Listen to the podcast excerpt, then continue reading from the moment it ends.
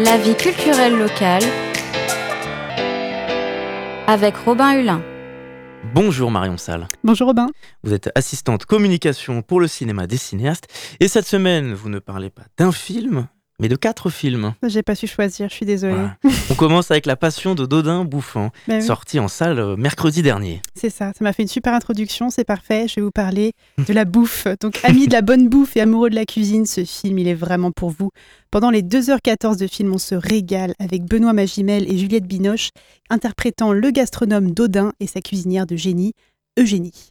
Au fil de leur apprentissage et élaboration en cuisine est né un rapprochement, une relation amoureuse. Et de cet amour, ce duo nous compose les plats les plus exquis et délicats qui émerveillent leurs amis jusqu'au prince. Tu connais cette sauce? Tu saurais bien ce qu'il y a dedans? Du lard fumé, des champignons, Tu vas voir la crème fraîche? Du carré de veau, s'il vous plaît. Le Napoléon de la gastronomie, le prince, le roi. Du persil, Il y a aussi du paprika et on ajoute de la gelée de groseille. C'est très bon ce qu'on a fait. Mais tout ça me donne l'impression d'un brouillon d'une esquisse. Nous sommes à l'automne de notre vie. Parlez pour vous, je me sens en plein été. Je vous le demande encore, Eugénie. Marions-nous. Nous passons plus de temps ensemble que bien des époux, à étudier des recettes, à les faire. Ne sommes-nous pas bien ainsi? Je relève le pari d'émerveiller le prince avec un pot-au-feu de ma composition. Avec votre aide. C'est un peu risqué et audacieux. Je suis si heureuse et reconnaissante. Il faut de la culture, de la mémoire pour que le goût se forme. Tu dois te souvenir de ce goût. oui monsieur. Les potages seront un de caille au coulis de la reine. Pourquoi vous n'êtes jamais à table avec nous? Je converse déjà avec vous à travers ce que vous mangez. Eugénie? On ne sait pas de quoi souffre Eugénie. Je me sens parfaitement bien. Non, vous n'allez pas bien. Je, je m'inquiète. Le bonheur, c'est de continuer à désirer ce que l'on a déjà. Mais vous ne vous êtes jamais eu.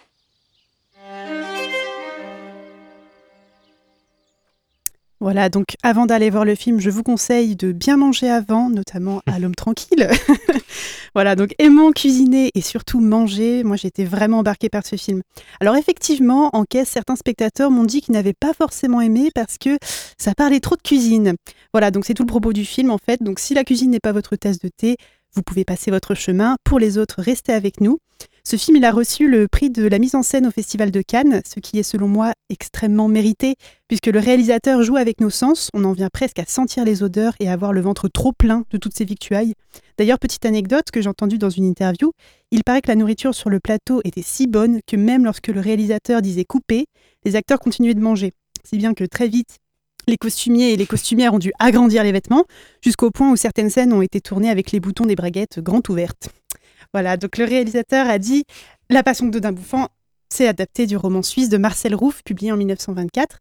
Et Tran Hong, le réalisateur, nous dit Cela fait des années que je cherche un sujet sur la gastronomie, qui est un travail et un art. Je suis finalement tombée sur la vie et la passion de Dodin Bouffant gourmet de Marcel Rouff.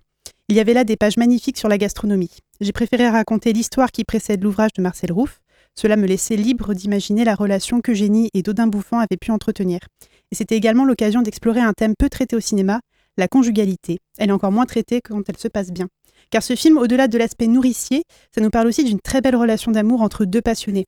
Moi, j'étais vraiment surprise d'y voir la liberté du personnage d'Eugénie, qui refuse toutes les avances de mariage de Dodin, alors même qu'ils entretiennent une relation, préférant être considérée comme sa cuisinière pour avoir sa propre chambre à elle et sa liberté de n'être attachée à personne. Voilà, donc pour un beau voyage culinaire, je vous invite à vraiment aller voir ce film. Un deuxième coup de cœur, simple comme Sylvain, de Monia Chokri, pareil en salle depuis quelques jours. Exactement. Alors moi, j'avoue que j'y suis allée euh, voir euh, Simple comme Sylvain en étant déjà convaincue du film.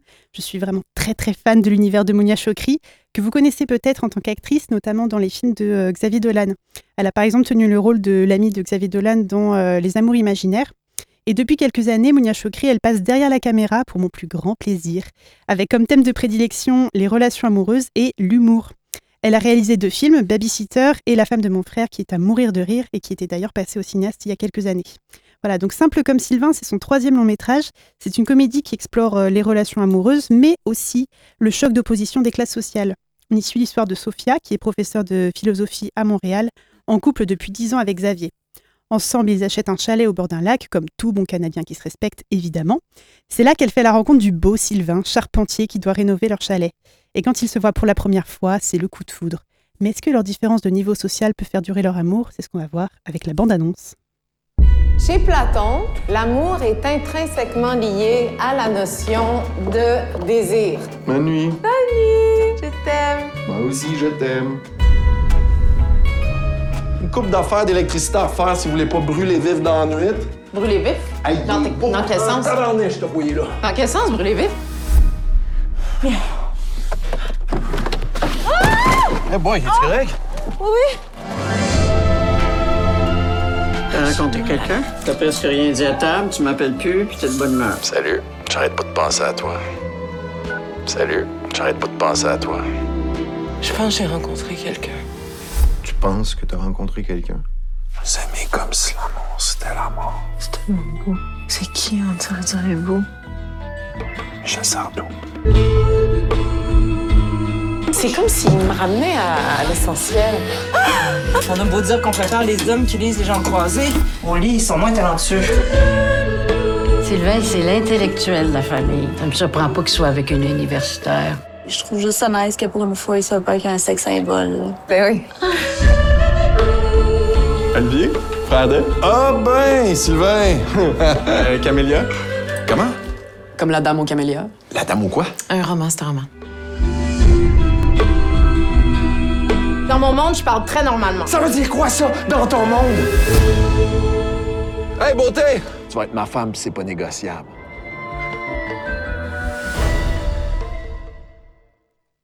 Voilà, alors encore une fois, Monia Chokri est hilarante dans son exploration de l'amour. Chaque dialogue est une petite pépite. Mais c'est aussi un film qui nous montre non pas une ascension sociale comme on a l'habitude de voir au cinéma, mais au contraire un décalage entre le milieu très bourgeois et intellectuel de Sophia et le monde plus terre-à-terre et bourru de Sylvain, qui arrive quand même à nous renvoyer du rêve avec une phrase de Michel Sardou. Voilà, le film s'est aussi ponctué de leçons de philosophique autour de l'amour, puisque le personnage de Sophia est professeur de philosophie. Donc vraiment, on apprend en s'amusant, c'est fantastique, vous en aurez pour votre argent. Voilà, si je ne vous ai pas convaincu de venir le voir par le pitch, vous n'avez qu'à voir à quoi ressemble le beau Pierre-Yves Cardinal qui joue Sylvain. Ça devrait finir de vous convaincre. Et si vous êtes encore plus coquin, je vous conseille également de le voir pour les fesses de Pierre-Yves Cardinal qui m'ont régalé. Et vous l'avez, les avez écrits en majuscule, ces fesses. Fesses, oui, le mot fesses. On continue sur euh, la même thématique, le même registre. Vous en avez parlé sur notre antenne dans l'amphi, c'était un coup de cœur aussi. Ouais. Oath to have sex de Molly Manning Walker. Voilà, donc là, vous vous dites peut-être que je ne pense qu'à ça, je vais vous calmer un grand coup. Alors, c'est vrai, le titre fait penser à une mauvaise comédie américaine un peu potache, How to Have Sex. Il n'en est rien, car How to Have Sex nous emmène dans les premières vacances de trois copines de 16 ans, donc il y a Tara, Sky et M, qui partent cinq jours à Malia, une île type euh, Ibiza, réputée pour ses soirées de beuverie sans fin. Elles partent toutes les trois avec un objectif en tête. À la fin du séjour, elles devront avoir perdu leur virginité. Voilà, donc pour arriver à ce but ultime, elles enchaînent les fêtes, les cuites et les nuits blanches. Elles feront la rencontre d'autres Britanniques comme elles, avec qui elles essaieront de coucher. Alors le synopsis a l'air très trivial comme ça, malheureusement, ce film c'est plutôt l'occasion pour la réalisatrice de parler de consentement et de viol. Voilà, le mot n'est jamais prononcé de tout le film, tout passe par les émotions de Tara. C'est le personnage principal interprété brillamment par Mia McKenna Bruce, qui je crois n'est pas euh, une actrice professionnelle qui, elle, passe d'une ado surexcitée et sexualisée au possible à quelqu'un d'effacé qui se force de garder la tête haute après ce viol, de continuer à faire la fête avec les autres. Moi, ce que j'ai trouvé intéressant dans ce film, c'est qu'il n'est pas une condamnation du comportement de Tara. C'est un argument qui revient assez souvent, malheureusement, quand une femme se fait violer. Comment était-elle habillée? Était-elle alcoolisée? Etc. Voilà, des arguments abjects qui consistent à renverser les rôles de victime. Tu es finalement un petit peu coupable de ce que tu as subi. Voilà, c'est aussi une prise de conscience qui m'a ramené à ma propre adolescence et à cette obsession liée à la virginité comme honteuse de l'être encore. Ici, Tara n'a que cet objectif en tête, mais en a-t-elle vraiment envie ou est-ce pour être débarrassée de cette pression sociale? Ce film devrait, selon moi, aussi et surtout être montré aux garçons, parce que cette scène de viol, elle se fait sans violence, mais on le voit qu'elle n'en a pas envie. Elle dit même oui, mais tout son corps, toutes ses réactions disent que non. Ça nous montre que le consentement, ça ne peut pas être qu'une simple, qu'un simple oui, c'est plus compliqué que ça. L'importance de le montrer aux garçons, donc, est de se regarder en face. Est-ce que dans ma vie sexuelle, j'ai pu moi aussi dépasser les limites? Bon, au-delà du sujet, parlons d'un aspect plus cinématographique. Moi, ce que j'ai aimé, c'est que la mise en scène, malgré le sujet lourd, est plus subtile. Voilà, généralement, lorsqu'un viol est évoqué à l'écran, on a un peu ce cliché, on se retrouve avec une image désaturée, avec une femme recroquevillée sous la douche. Ici, le décor, il est très joyeux, avec des couleurs euh, intenses, des musiques de fête en permanence. Et oui, après une agression, le monde continue à tourner, il faut avancer avec. Voilà, How to Have Sex, ça sort demain et c'est pour moi un vrai coup de cœur. Et on termine avec Little Girl Blue de Mona Achache. Ça sort demain. Oui, tout à fait. Autre sortie à retrouver en salle demain, Little Girl Blue, qui en passe d'être mon film préféré de cette année. Alors ce film, c'est entre le documentaire et la fiction. Mona Achache, la réalisatrice, nous raconte le deuil euh, qu'elle a de sa mère. À sa mort, elle va découvrir des milliers de photos, de carnets tenus par sa mère, mais aussi des fichiers audio que sa mère a pris pour interroger celles et ceux qui avaient connu sa mère à elle, donc la grand-mère de la réalisatrice. À partir de là, Mona Achache va tout rassembler, tout trier, puis faire appel à Marion Cotillard, rien que ça, pour incarner à l'écran l'image de sa mère. Donc elle va lui donner à porter les vêtements de sa mère, les lunettes de sa mère, jusqu'aux bijoux et aux chaussures de sa mère. On peut peut-être écouter la bande-annonce pour se donner une idée.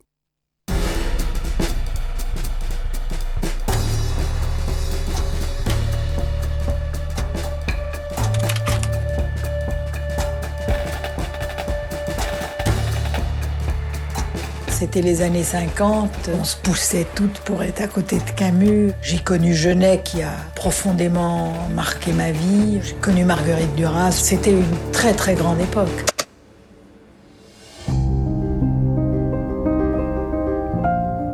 Ça, c'est son jean. Elle mettait tout le temps ce collier. Ma mère m'a laissé une énigme. L'histoire de notre relation. Êtes en train exactement ce qu'elle avait déjà fait.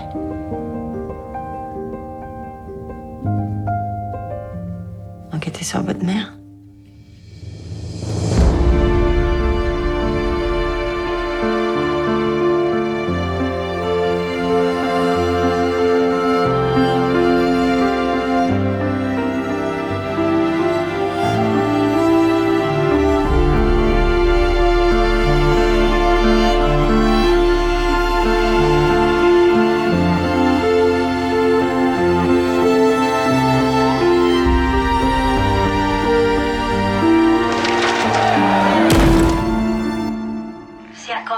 personnage incroyable, hein, ma mère.